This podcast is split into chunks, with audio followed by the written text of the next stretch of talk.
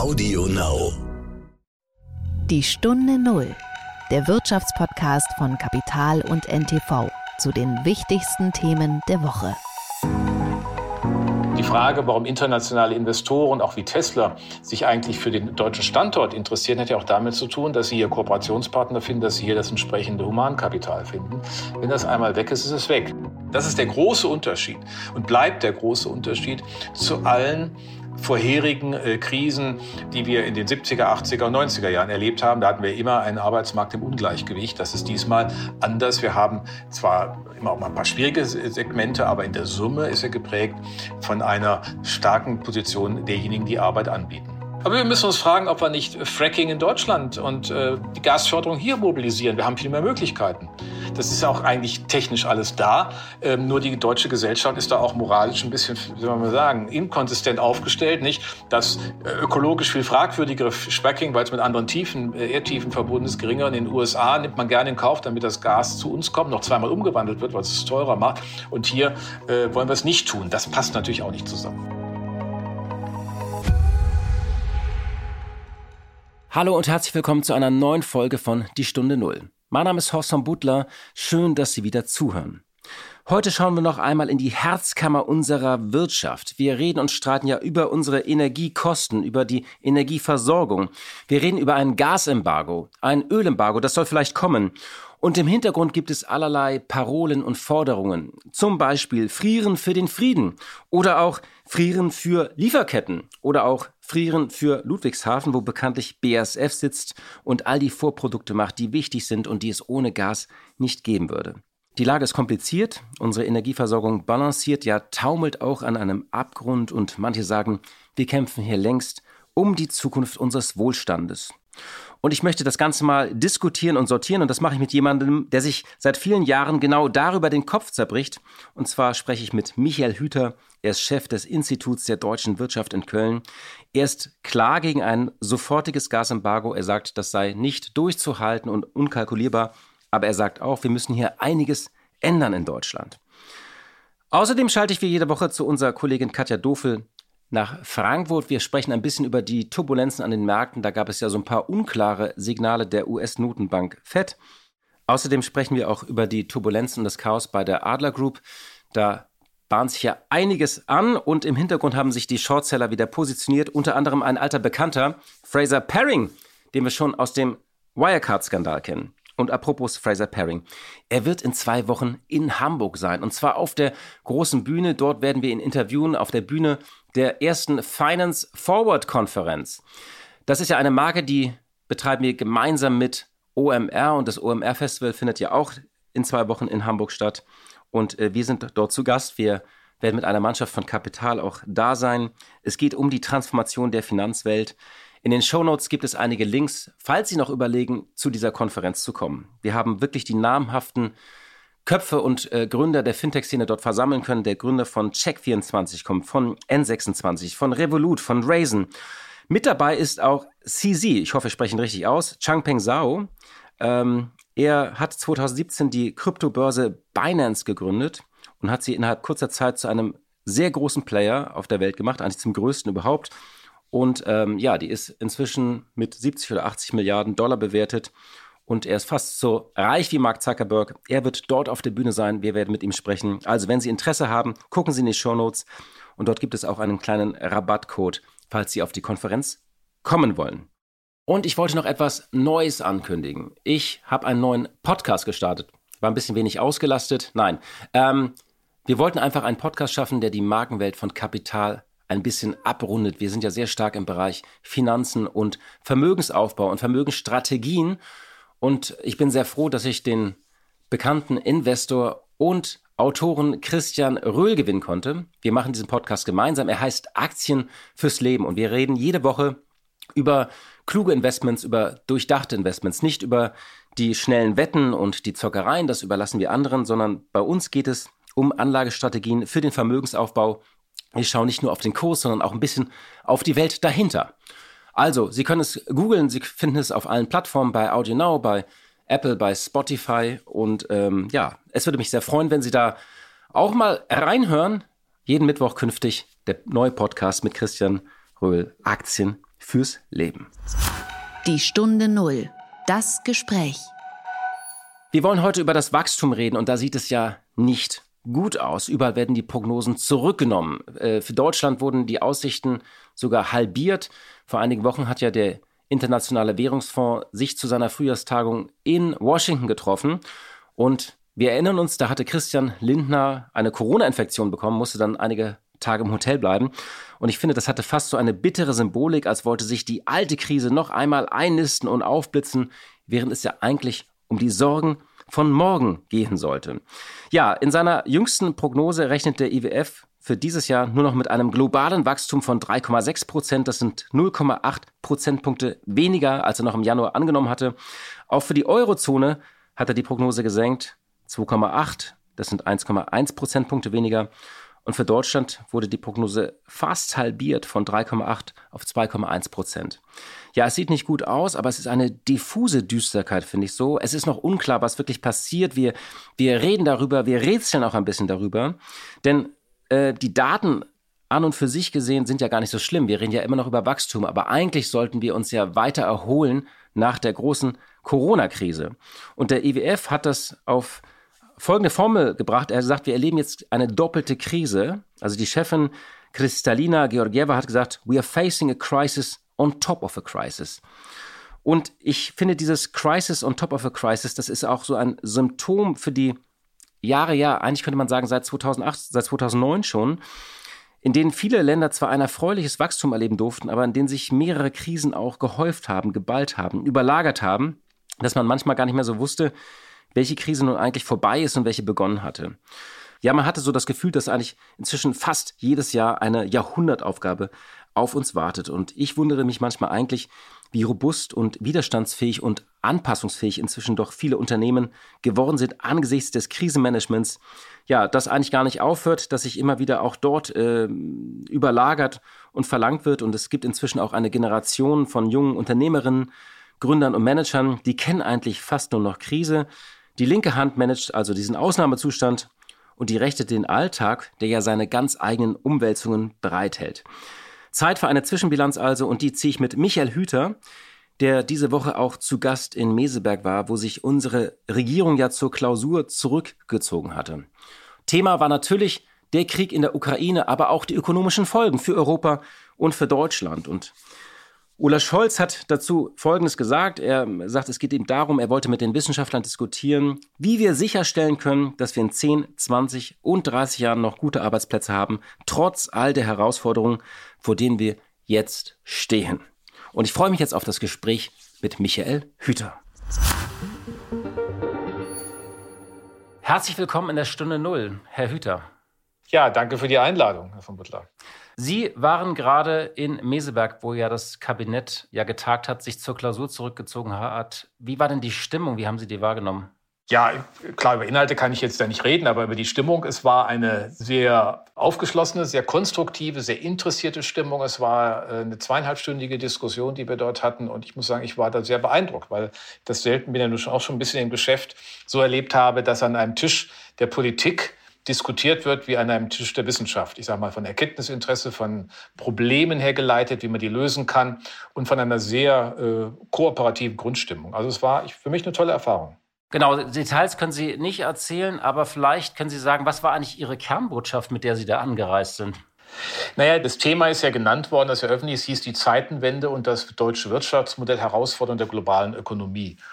Und meine Überlegungen, die ich ja auch ansonsten äh, schon mal hier und da im Einzelfall äh, vorgetragen habe, gingen eigentlich dahin, dass wir, wenn wir mal ganz stark reduzieren, also wirklich sehr vereinfachen, ist in der gegebenen Situation jetzt nicht nur angesichts des Krieges, sondern über den Tag hinaus Verschiebungen der globalen Ökonomie, Transformationsaufgaben hin zur Klimaneutralität, demografische Alterung, letztlich darum geht, machen wir das mit der Industrie, auch mit der Grundstoffindustrie oder machen wir es ohne? Das klingt jetzt ein bisschen schlicht vielleicht, aber wenn man die deutsche Wirtschaftsgeschichte betrachtet, der letzten 200 Jahre, dann ist in diesen 200 Jahren der Industrialisierung bei uns Industrie immer wieder neu erfunden worden. Wir haben mal ein Beispiel zu nennen, 1970 einen ähnlichen Industrieanteil am Bruttoinlandsprodukt gehabt wie die Briten.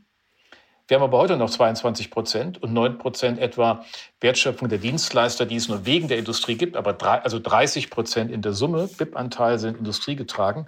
In Großbritannien sind noch 10 Prozent, knapp 10 Prozent übrig geblieben.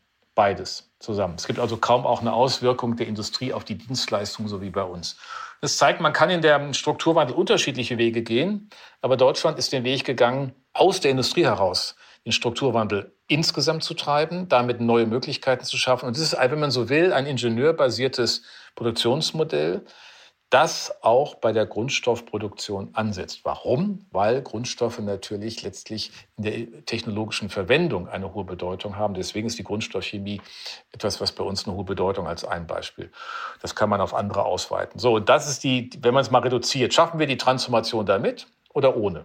Das heißt, schaffen wir sie sozusagen mit Stahl, schaffen wir sie mit Chemie, schaffen wir sie mit Zement und ähm, ja, das ist so im Kern. Oder schaffen wir sie vor allen Dingen dann auch mit Automobil? Also mit Mobilitätsangeboten, mhm. mit klugen Angeboten auch des Maschinenbaus, also mit all den Anwendungstechnologien, die wir haben. Auch hier ein interessanter Vergleich. Die Briten hatten eigentlich eine genauso etablierte Automobilindustrie, die ist dann irgendwann erodiert. Man hat sich auch nicht drum gekümmert. Das hieß dann vor allen Dingen auch, die Entwickler haben das Land verlassen. Die Entwickler sind woanders hingegangen sind in Deutschland beispielsweise. Und die Frage, warum internationale Investoren, auch wie Tesla, sich eigentlich für den deutschen Standort interessieren, hat ja auch damit zu tun, dass sie hier Kooperationspartner finden, dass sie hier das entsprechende Humankapital finden. Wenn das einmal weg ist, ist es weg. Wie gesagt, man kann den Weg auch anders gehen und Großbritannien hat dann unter Margaret Thatcher mit dem Big Bang im Oktober 86 die, die, die Freilassung sozusagen der Finanzmärkte ausgerufen und äh, Londons Capital City gemacht, im äh, doppelten Sinne. Ähm, und insofern ähm, ist das ein anderer Weg. Aber ich glaube, wir sollten nicht springen. Das ist die britische Wirtschaft, die britische Gesellschaft ist, glaube ich, nicht in einem besseren Zustand als wir. Wenn man sich auf diese Frage oder wenn wir auf diese Frage schauen, dann ist es ja so, es gab ja mal diesen einen Kanzler, der ein bisschen in Verruf geraten ist, aber der mal den richtigen Satz gesagt hat, wir können uns nicht alle gegenseitig die Haare schneiden. Also wir mhm. waren ja auch immer stolz, diese Industrie zu haben, dass wir hier noch hohe Wertschöpfung hatten. Und das betrifft ja nicht jetzt nur den Automobilbau oder äh, BSF, was ja sehr in den Schlagzeilen war, das betraf ja auch Hunderte, wenn nicht Tausende Mittelständler, die hier mhm. produziert mhm. haben und die jetzt ja auch alle auftauchen, wo wir merken, Mensch, wir haben eine Glasindustrie da am Rennsteig. Ich hatte die hier auch im Podcast. Wir haben eine Keramikbranche, äh, die hier produziert. Deswegen ist unser Land ja auch einigermaßen intakt geblieben, nicht?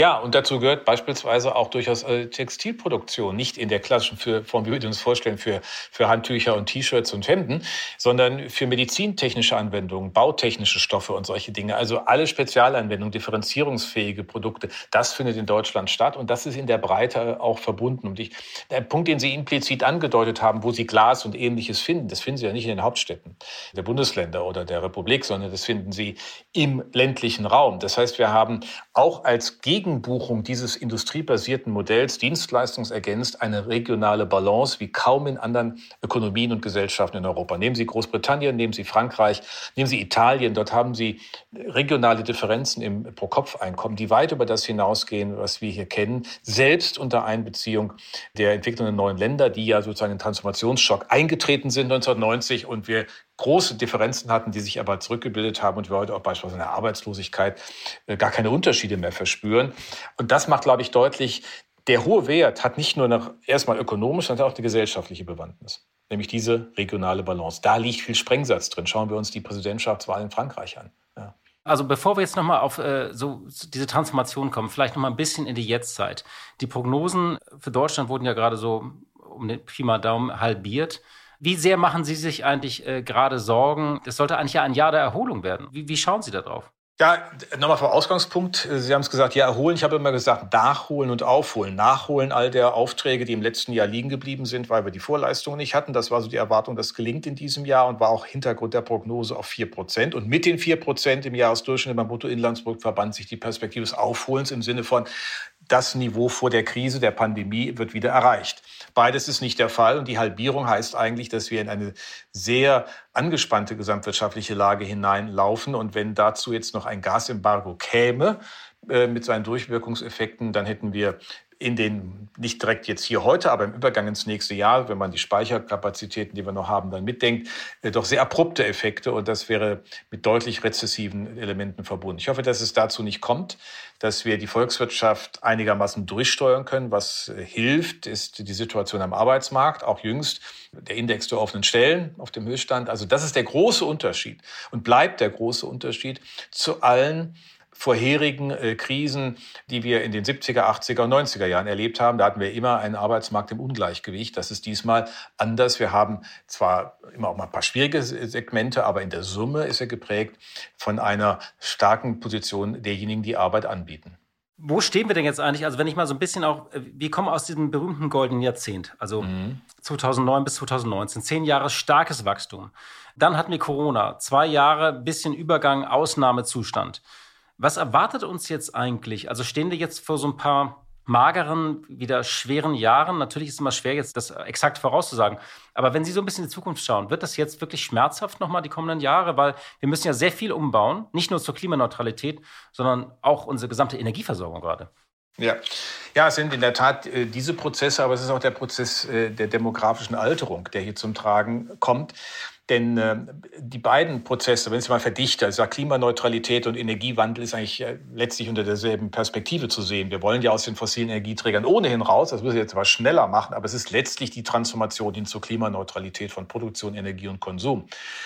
Das kostet einerseits natürlich Dynamik, weil wir erstmal investieren müssen, weil wir neue Geschäftsmodelle entwickeln müssen. Und in solchen Phasen kann es auch zu Überforderungsphänomenen kommen, sodass das Wachstum erstmal schwächer ist. Gleichzeitig brauchen wir den Preisimpuls. Das macht im Augenblick der äh, Erdölpreis, der Gaspreis, das, was von den Weltmärkten kommt durch diesen politischen Schock. Aber wir wollen das ja eigentlich über den CO2-Preis etwas kontinuierlicher und nicht so sprunghaft organisieren. Aber der Preisdruck bleibt schon hoch.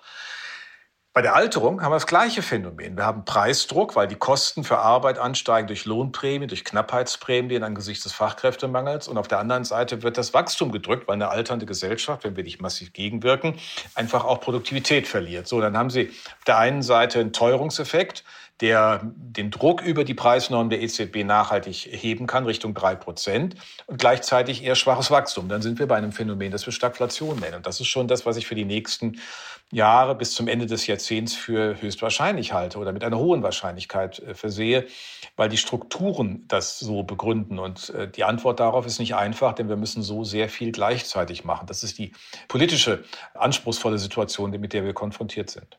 Vielleicht äh, nochmal jetzt auch zur Aktualität. Also es gibt einen großen Streit um, ums, äh, um die Gasversorgung und der wird auch von Ökonomen geführt. Ähm, sie sind da klar auf einer Seite, die ein Embargo nicht für verkraftbar äh, halten. Ich fand diesen Streit in der Heftigkeit übrigens interessant, weil er auch sehr emotional geführt wurde. Aber äh, jetzt mal den Streit beiseite gestellt. Wie erklären Sie so in Kürze die Gefahr dieses Gasembargos und warum es aus Ihrer Sicht nicht möglich ist derzeit? Gasembargo hat deshalb eine so hohe Bedeutung für die gesamtwirtschaftliche Entwicklung, weil das Gas leitungsgebunden ist. Wir können das nicht einfach, äh, wenn in die Leitung nichts reinkommt, mal eben woanders was holen. Und wir haben jetzt schon eigentlich die kurzfristig möglichen Potenziale durch mehr Importe aus den Niederlanden, aus Norwegen und dann LNG mobilisiert. Aber die Mengen, die wir aus Russland beziehen, können wir nicht komplett in dieser äh, Geschwindigkeit ersetzen. Und das ist sicher ein Zeitraum, da spricht auch das Bundeswirtschaftsministerium von, von zweieinhalb Jahren mindestens. Das hat infrastrukturelle Voraussetzungen, Stichwort LNG-Terminals, die ganze Infrastruktur, die dranhängt. Wenn Sie aber dann kein Gas haben, ist es nicht das ökonomische Problem, dass hier der Preis irgendwie steigt und man sich anpasst, sondern es ist einfach keins da. Wenn Sie als Glasproduzent die Leitung aufmachen, es kommt kein Gas aus, können Sie noch so viel Geld äh, jemandem anbieten, es kommt nichts. Diese Verknappung ist äh, schwer aufzulösen kurzfristig und das reicht aber schon, um bestimmte Produktionen am Standort kaputt zu machen. Glasschmelzwannen, äh, wenn Sie die nicht äh, betreiben können, gehen kaputt angesichts der Energiekosten wird man sich fragen, macht man das hier noch? Das können Sie in der Grundstoffchemie, das können Sie in anderen ähnlich diskutieren. Und deswegen muss man das ökonomische Problem richtig benennen. Das, was einige gemacht haben mit ihrem Modell, ist ganz hübsch, passt aber nicht zur Sachlage, denn es ist nicht einfach ein Preisschock, dem ich dann mit einer Mengenreaktion äh, reagiere, sondern ich habe eine Menge von Null als ökonomisches Problem in den knappheitsbetroffenen Sektoren und da ist der Preis irrelevant und dann habe ich einfach einen Produktionsschock. Und da muss ich mir anschauen, wie dieser Produktionsschock durch die Input-Output-Wirkungen in alle anderen Branchen durchwirkt. Und dann haben wir da ein großes Problem. So, und, und, das muss man sehen. Das kann man zwar ignorieren, dann kann man sagen, ja, da kommt dann irgendwas von den Weltmärkten, dann wird so argumentiert, als gäbe es völlig friktionsfrei funktionierende Weltmärkte, weil es das alles überall gibt. Nein, äh, so sind die Weltmärkte nicht und wir würden uns ja in anderer Form abhängig machen. Also wir wollen uns ja gerade unabhängiger machen, warum mache ich mich dann an der anderen Stelle abhängiger? Und es gibt auch kein Gesetz, dass man in einer schwierigen Situation, wenn man anderen helfen will, sich selbst so schwächt, dass man nicht mehr handlungsfähig ist. Das halte ich für absurd. Und deswegen, das, was die anderen vorgetragen haben, das mal sehr deutlich sagen, sind Werturteile. Modelle sagen gar nichts. Modelle sagen eine Zahl X, da kommt eine Schrumpfung oder irgendwas raus und die wird bewertet. Und die haben gesagt, das geht und ich sage, es geht nicht, weil ihr mit dem Modell nicht das analysieren könnt, was das Problem ist. Das wenn ich so, mit dem verkehrten Apparat komme, kann ich das Problem nicht lösen. Der Apparat ist zwar schön, aber er hilft nicht. Damit sind wir aber ja genau beim Punkt, was Sie am Anfang gesagt haben. Also äh, wenn diese Gasversorgung zusammenbrechen sollte, äh, dann werden wir es vielleicht hinbekommen, aber vielleicht auch nicht, uns mit LNG versorgen. Das wird teurer. Einige sagen, man mhm. kann die viertgrößte Volkswirtschaft der Welt auch nicht auf Dauer mit irgendwie welchen schwimmenden Schiffen versorgen. Also kann es sein, dass wir sowieso die Grundstoffindustrie verlieren? Ja, man kann das nicht ausschließen. Aber die Frage ist, soll man das forcieren oder sollte man nicht äh, versuchen, diesen wichtigen Teil der Wertschöpfungssystems und der Netzwerke und Ketten zu stabilisieren, indem man auch diese Übergangszeit schafft? Ich glaube schon, dass wir mit LNG-Gas mehr machen können. Wir können die äh, Terminals äh, versuchen, zügig anzubauen. Aber wir, das muss man auch sehen, gehen ja davon aus, oder nicht wir, sondern das Bundeswirtschaftsministerium, dass auch 2024 noch 10 Prozent russischer Anteil beim Gas dabei ist. Und insofern muss man fragen, wie man das löst. Man kann über Aserbaidschan auch noch über die Pipelines gehen, ob die mehr machen. Also wir müssen jetzt einfach sehr schnell äh, mobilisieren, um das auch hinzukriegen. Denn wir haben ja eine Restriktion. Es wird ja viel darüber gesprochen, können Sie privaten Haushalte nicht stärker auf Gas verzichten. Das ist aber schwer zu organisieren. Die können Sie ja nicht zentral steuern. Sie können ja nicht bei jedem Haus das Thermostat runterdrehen. Und Sie können nicht einfach weniger Gas hinschicken oder Gas abstellen und anstellen, auch mit technischen Sicherheitsproblemen verknüpft. Das heißt, aus der Nummer, dass die privaten Haushalte und die sozialen Dienste, das steht ja auch so im Gesetz, erstmal geschützt sind, also dass die das Gas in jedem Fall bekommen, kommen wir nicht raus. Das heißt, wir müssen auf der anderen Seite fragen, wie nutzen wir dann das für die äh, Industrie verbleibende Gas, wenn überhaupt was übrig bleibt und wie viel übrig bleibt. Dann kann man über sicherlich kluge Verteilungsmechanismen nach Problemlage, manche sagen es über Auktionierung, das ist natürlich eine Frage der Zahlungsfähigkeit und nicht nur des Zahlung des eigentlichen Bedarfs, den man da hat. Das muss man sehr sehen. Es kann ja Branchen geben wie Glas, die eine geringe äh, Marge haben, aber trotzdem wichtig sind, aber eine geringe Zahlungsfähigkeit. Dann hätten die dann trotzdem kein Gas. Also das muss man verteilen, aber ähm, das hilft uns nicht so richtig nachhaltig, sondern ähm, versucht nur ein bisschen die Spitzen rauszunehmen aus dem Problem.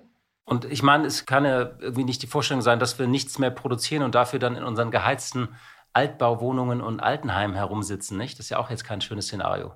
Das ist es nicht und das ist auch politisch so nicht durchsetzbar. Da muss man auch realistisch sein. Hat ja auch Gründe. Wie gesagt, man kann die privaten Haushalte ja gar nicht äh, in dieser Form zentral steuern, außer ihnen Anreize noch verstärken zu geben. Aber wir müssen uns fragen, ob wir nicht Fracking in Deutschland und äh, die Gasförderung hier mobilisieren. Wir haben viel mehr Möglichkeiten. Das ist auch eigentlich technisch alles da. Ähm, nur die deutsche Gesellschaft ist da auch moralisch ein bisschen, wie soll man sagen, inkonsistent aufgestellt. Nicht das äh, ökologisch viel fragwürdigere Fracking, weil es mit anderen Tiefen, äh, Erdtiefen verbunden ist, geringer. In den USA nimmt man gerne in Kauf, damit das Gas zu uns kommt, noch zweimal umgewandelt wird, weil es es teurer macht. Und hier äh, wollen wir es nicht tun. Das passt natürlich auch nicht zusammen. Sie haben gesagt, es geht um die eine große Frage, welchen industriellen Kern erhalten wir hier in Deutschland? Also Sie hatten das Grundstoffindustrie genannt, aber ich nenne es mal so den industriellen Kern. Mhm. Was war denn Ihr Eindruck, ohne jetzt Details zu verraten? Wie sehr ist das der jetzigen Regierung bewusst und wohin neigt sie eigentlich? Ja, das ist, glaube ich, jetzt nicht so geheimnisvoll, äh, weil Sie sich da auch, auch sowohl der Bundeskanzler, auch der Bundeswirtschaftsminister ganz klar geäußert haben. Sie wollen alles tun, damit dieses Basismodell, von dem wir ausgehen, auch in die Zukunft transformiert werden kann. Weil Sie äh, den, den Sprung, der ansonsten notwendig wäre und der Wohlstandsverlust, der dann drohte, eine äh, völlige Überforderung sowohl gesellschaftlich wie politisch und nicht nur ökonomisch darstellte, und äh, das, glaube ich, wird dort sehr klar gesehen. Man, man hat dieses Wirtschaftsmodell verstanden. Man weiß auch um seine auch weitergehenden Vorteile. Ich hatte über die regionale Balance gesprochen. Ähm, und das äh, zu versuchen und, und dafür den Rahmen zu geben, das ist jetzt das, was getan werden muss mit den Planungsverfahren, mit den Investitionsvorhaben und mit einer klaren Perspektive halt an der kurzfristigen Krisenmanagementfront, wie man das Thema Energie gestaltet. Ähm, Erdöl und Steinkohle sind da nicht das Problem, Gas aus den genannten Gründen. Ölembargo, kriegen wir das hin? Sollten wir das schnell machen? Ja, das ist das geringere Problem. Da haben wir eigentlich nur eine Komplikation. Das ist die Pipeline Druschba, die in Frankfurt an der Oder ankommt und Schwed und Leuna äh, versorgt. Das schwere Uralöl kann man auch nicht so ganz leicht ersetzen. Mit Schwed hätten wir in der Tat ein Problem. Dort wird im Grunde die Mineralöl Produktversorgung Großraum Berlin in neue Länder traditionell organisiert. Jetzt versucht man das über andere Pipeline, äh, die wohl vorhanden sind, Rostock, ähm, wie aber auch ähm, Richtung Polen zu nutzen. Leuna sagt, dass sie das in einem bis Jahresende ohnehin hinbekommen. Die Übergangsfristen, die die Europäische Kommission jetzt genannt hat, sechs bis acht Monate, geben den Zeitraum. Also beim Öl haben wir einfach andere Bedingungen. Äh, Öl trifft übrigens auch ähm, Russland stärker. Es sind bislang 35 Prozent des Exportvolumens, die durch Öl gestellt werden. Von Gas sind es nur 15 Prozent. Also der ganze Streit ums Gas ist eigentlich, wenn man so will, ein bisschen symbolhaft. Und es ist richtig, sich auf das Thema Öl zu konzentrieren, wo der Abschlag für das russische Öl auf den Weltmärkten ja schon seit geraumer Zeit äh, die Russen auch äh, quält. Vielleicht noch mal ein bisschen in die Zukunft gesprochen. Wir wollten ja eigentlich äh, mehr Fortschritt wagen. Wir wollten unsere Wirtschaft umbauen. Wir wollten mehr Aufbruch. Und Sie haben ja früher auch in Ihren Papieren und Modellen das immer wieder skizziert. Große Investitionspläne äh, über zehn Jahre, dass wir endlich unsere Infrastruktur erneuern. Wie viel bleibt von dieser Zukunft? Also es gibt ja so zwei Theorien. Die einen sagen, naja, das macht uns jetzt nur entschlossener. Das ist so ein bisschen so eine, also wir werden es noch entschiedener jetzt umbauen. Auf der anderen Seite sind wir ja wieder mit Krisenmanagement beschäftigt. Ja, aber ich glaube, die Dinge dürfen die jetzt nicht gegeneinander gestellt werden. Was, was wir in der Krise tun müssen, ist in einer gewissen Weise an manchen Stellen eine Beschleunigung dessen, was wir ohnehin tun mussten. Man kann aber auch sagen, wir sind spät dran. Also muss man jetzt die Zeit auch nutzen. Die Energiepreise, die wir haben, sollte man auch wirken lassen und wir sollten die privaten Haushalte den Einkommenseffekt bei ihnen zu Hause sozusagen kompensieren, wie das jetzt über Kinderbonus und Energiepauschale auch gemacht wird. Aber der Anreiz, in andere Mobilität zu gehen, der andere Reiz, auch die Heizungssysteme anzupassen, der wird natürlich gestärkt. Also insofern ist das kein Widerspruch, dass der Staat sich aber natürlich fragen muss, wie all die Finanzierung Finanzmittel zurankriegt, damit die Investitionen in Gang kommen. Ähm, das ist natürlich schon eine strukturelle Frage. Steuererhöhungen wären jetzt mit Sicherheit keine kluge Antwort. Also muss er sich auch fragen, wie er mit dem, mit der Kalibrierung der Schuldenbremse umgeht, die ja eigentlich nur immer mit, mit, durch das Aussetzen gerade noch Raum gibt. Das kann ja keine dauerhafte Strategie sein. Also mehr ähm, Schulden machen. Naja, zumindest genau überlegen, wo wir sie brauchen. Wir haben natürlich Tilgungsaufgaben, aber wir sehen übrigens in allen Rechnungen, dass selbst wenn jetzt wir einen höheren Schuldenstand hätten und der aus der Pandemie war ja bei weitem nicht so hoch, der Anstieg des Schuldenstands wie äh, nach der Finanzkrise, wo wir bei 80 Prozent gelandet waren, dass wir jetzt eigentlich einen Spielraum hätten. Und äh, wenn wir jetzt nicht investieren, wird es langfristig sehr viel teurer. Also insofern ist der, der Ertrag natürlich gut gemachter Staatstätigkeit, gut gemachter Investitionen, genau überlegten Einsatz, ist das richtig, aber manche Dinge sind auch evident. Ich meine, die Brücke Rammede im, im Sauerland, die muss einfach neu gemacht. Das hätte gar nicht passieren dürfen. Die Schwarzachtalbrücke in Wiesbaden, wo das, der ganze Rheingau abgehängt wird und der Weg, äh, der, der ganzen Verkehrssysteme zwischen Rheinland-Pfalz und Hessen behindert sind, das hätte nicht passieren dürfen. Und äh, das sind Dinge, die man auch lernen muss. Da muss dann auch rechtzeitig investiert werden und nicht verspätet. Das müssen wir jetzt nachholen. Das machen wir bei der Bundeswehr. Ja, jetzt machen wir es an einer anderen Stelle auch. Und das können wir nicht alles über Steuern finanzieren, weil wir dieses Volumen, selbst bei einer hohen Steuerquote, die wir schon haben, gar nicht darstellen können. Also bleibt nichts anderes als wohl abgewogen, die Frage äh, auch zu erwägen, wie man das dann mit im Rahmen der Schuldenbremse oder mit einer Reform der Schuldenbremse äh, adressiert. Und wir brauchen natürlich das ganze Material, um diese Dinge auch herzustellen, also Solarzellen und Windräder. Und da ist ja auch so ein bisschen das Problem, dass dieses Material nicht nur teurer wird, sondern teilweise einfach nicht genug vorhanden ist. Das ist ja so ein bisschen auch die, die Katze, die sich da ans Schwanz beißt. Nicht? Ja, da haben wir natürlich auch Probleme mit spezifischen Rohstoffen. Wir haben äh, da Herausforderungen, gar keine Frage. Aber wenn ich mir anschaue, wenn man den Unternehmen den Rahmen gibt, und was da an Innovationen läuft, dann habe ich eigentlich über die deutsche Wirtschaft gar keine Sorge. Wenn ich mir anschaue, welche Transformationen im Bereich der Automobilbranche stattfinden, warum ist denn das Investieren in Deutschland für Tesla attraktiv? Warum investiert Intel äh, in, in Magdeburg? Das kann man sagen, sicherlich gab es da Fördermittel die gibt es aber woanders auch. Den Unterschied machen nicht die Fördermittel, den Unterschied macht, machen die Standortbedingungen, dass ich in einer eng vernetzten Ökonomie bin, wo ich überall auf Ressourcen zugreifen kann, die ich so in großräumigeren Ökonomien gar nicht habe. Und mit dieser polyzentrischen, also dezentralen Struktur Deutschlands macht das halt eine Menge aus. Wir haben in Köln, nehmen Sie das Beispiel, eine Milliarde investiert Ford in Köln. Warum in Köln? Weil hier eine Wissensinfrastruktur für äh, autonomes Fahren, für all die KI-Anwendungen vorhanden ist wie kaum woanders. Und das sind 50 Kilometer ja keine Distanz aus der Sicht eines internationalen Investors. Wir müssen dieses sehen. Und wenn wir das dann nicht behindern durch eine schlechte Infrastruktur, ein schlechtes Digitalnetz und so weiter, dann haben wir auch die Chancen, das zu greifen. Da wäre ich nicht pessimistisch. Herr Hüter, vielen Dank mit diesem Satz. Da wäre ich nicht pessimistisch. Noch besser wäre es gesagt, wenn, hätten Sie gesagt, da bin ich optimistisch. Das wäre ein besserer Schluss gewesen. Aber es war ein sehr interessantes Gespräch. Herr Hüter, vielen Dank. Ja, vielen Dank, Herr von Butler, und viel Freude. Blick in die Märkte. Ja, und wie jeden Freitag schalten wir noch zu unserer Kollegin Katja Dofel nach Frankfurt. Sie leitet dort das Börsenstudio von NTV. Hallo, liebe Katja. Ja, hallo und ähm, wie immer herzlich willkommen an der Börse am Freitag. Die Märkte waren wieder ganz schön sprunghaft diese Woche. Es ging erst nach oben, dann stark nach unten. Und das Ganze hat mit den Zinsen und mit den Notenbanken zu tun. Welche Signale gab es denn da und warum war das Ganze ja so sprunghaft diese Woche? Das ist so, seit es die Börse gibt. Inflation und auch Zinsveränderungen können die Kurse ins Wallen bringen. Und das ist eben genau jetzt auch passiert. Die Inflation in Amerika liegt bei 8,5 Prozent. Das ist natürlich mehr als ein Alarmsignal für die Notenbank. Da muss man handeln. Und die amerikanische Notenbank, die will da also nicht kleckern, sondern klotzen. Es ist die Rede von großen Zinsschritten, einem halben oder sogar einem Dreiviertel Prozent. Und nun hat man eben mit dieser halben Prozent Anhebung seit 2000 den größten Zinsschritt vorgenommen. Und es ist eben auch schon die zweite Zinsanhebung in Folge. Gleichzeitig, also man arbeitet da sozusagen von zwei Enden, wird die Bilanzsumme reduziert. Das heißt, es werden weniger Anleihen gekauft, es ist weniger frisches Geld im Markt, das natürlich den Unternehmen sonst auch bei der Finanzierung hilft.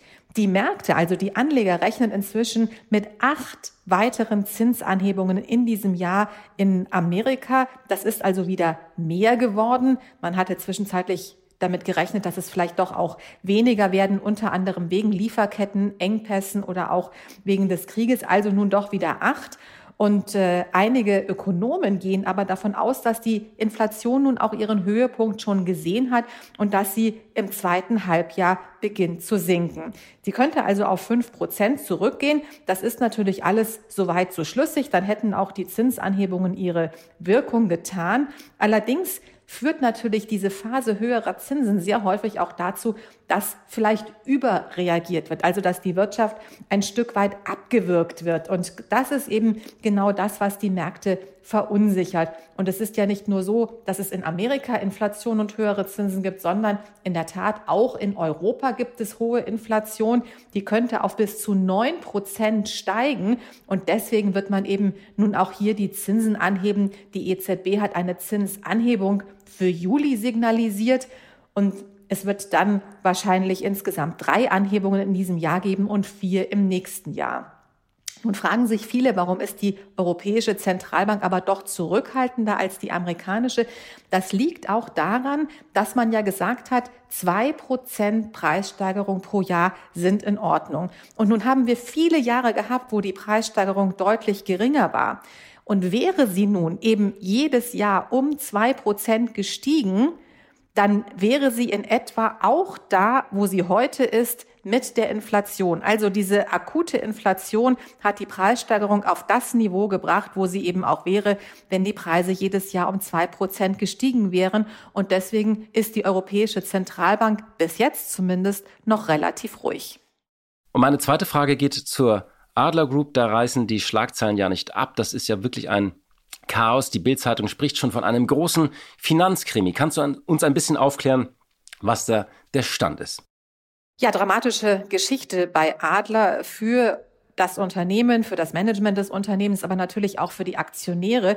Es gibt Betrugsvorwürfe. Schon seit Oktober haben Anleger, Investoren gesagt, da sind einige Immobilienprojekte falsch bewertet. Und nun versucht Adler das natürlich aus der Welt zu schaffen. Man hat da sofort reagiert, hat sofort die Wirtschaftsprüfer an Bord geholt, die eben nun auch geprüft haben, aber eben die Bilanz, die bis spätestens, und das war ja dann schon mit Verlängerungsfrist, also die musste spätestens bis zum 30. April testiert vorliegen. Und nun ist aber eben diese Testierung nicht uneingeschränkt erteilt worden. Es heißt, da fehlen Informationen zu einigen Bereichen, auch zu einigen Personen. Und das hat natürlich den Markt jetzt sehr beunruhigt. Die Aktie von Adler ist im Laufe der Woche teilweise bis zu 46 Prozent gefallen und sie hat sich nicht wirklich erholt. Und nun ist eben die Frage, wie geht denn das Ganze weiter? Es gibt eben auch strategische Investoren bei Adler wie die Vonovia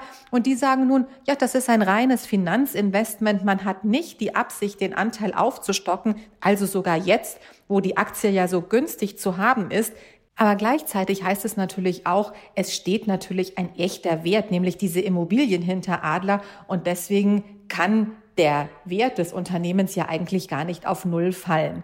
Nun hat, wie gesagt, Adler ja bereits im Oktober reagiert. Das war positiv. Inzwischen ist natürlich auch die BaFin aufmerksam geworden. Sie schaut seit Februar so ein bisschen genauer da rein, was eigentlich los sein könnte bei äh, Adler. Und Adler selber sagt also, das ist so nicht richtig, was da an Vorwürfen im Raum steht. Man unterstellt auch so ein bisschen, dass die Wirtschaftsprüfungsgesellschaft vielleicht nicht so ganz genau darüber Bescheid weiß, wie Immobilien bewertet werden. Das wird so platt natürlich nicht gesagt, aber das klingt irgendwo durch. Also man sagt, es gibt keine Täuschungen oder Unregelmäßigkeiten in der Bewertung, sondern es gibt vielleicht Probleme bei der Unternehmensführung, also der sogenannten Corporate Governance. Und äh, von den Verwaltungsratmitgliedern sind ja nun schon einige zurückgetreten. Die übrigen werden ihren Rücktritt noch einmal anbieten bei der Hauptversammlung im Juni, beziehungsweise sich eben dann zur Wiederwahl stellen. Dann können die Aktionäre abstimmen. Ja, und vorher stimmen die Aktionäre auch ab, aber eben indem sie die Aktie kaufen oder verkaufen. Der Aktienkurs ist da natürlich auch ein Stimmungsbarometer. Vielen Dank für diese Einschätzung, liebe Katja. Tschüss nach Berlin und ich wünsche allen ein sonniges Wochenende. Ja, liebe Hörerinnen und liebe Hörer, das war's für heute. Ich danke Ihnen sehr für Ihre Zeit, für Ihre Treue. Und wir hören uns hoffentlich am kommenden Freitag wieder. Und wenn Sie Lust haben, können wir uns, wie gesagt, auch schon am Mittwoch hören. Und zwar beim neuen Podcast Aktien fürs Leben, den ich gemeinsam mit Christian Röhl mache. Also machen Sie es gut. Kommen Sie gut in das Wochenende. Die Stunde Null. Der Wirtschaftspodcast von Kapital und NTV zu den wichtigsten Themen der Woche.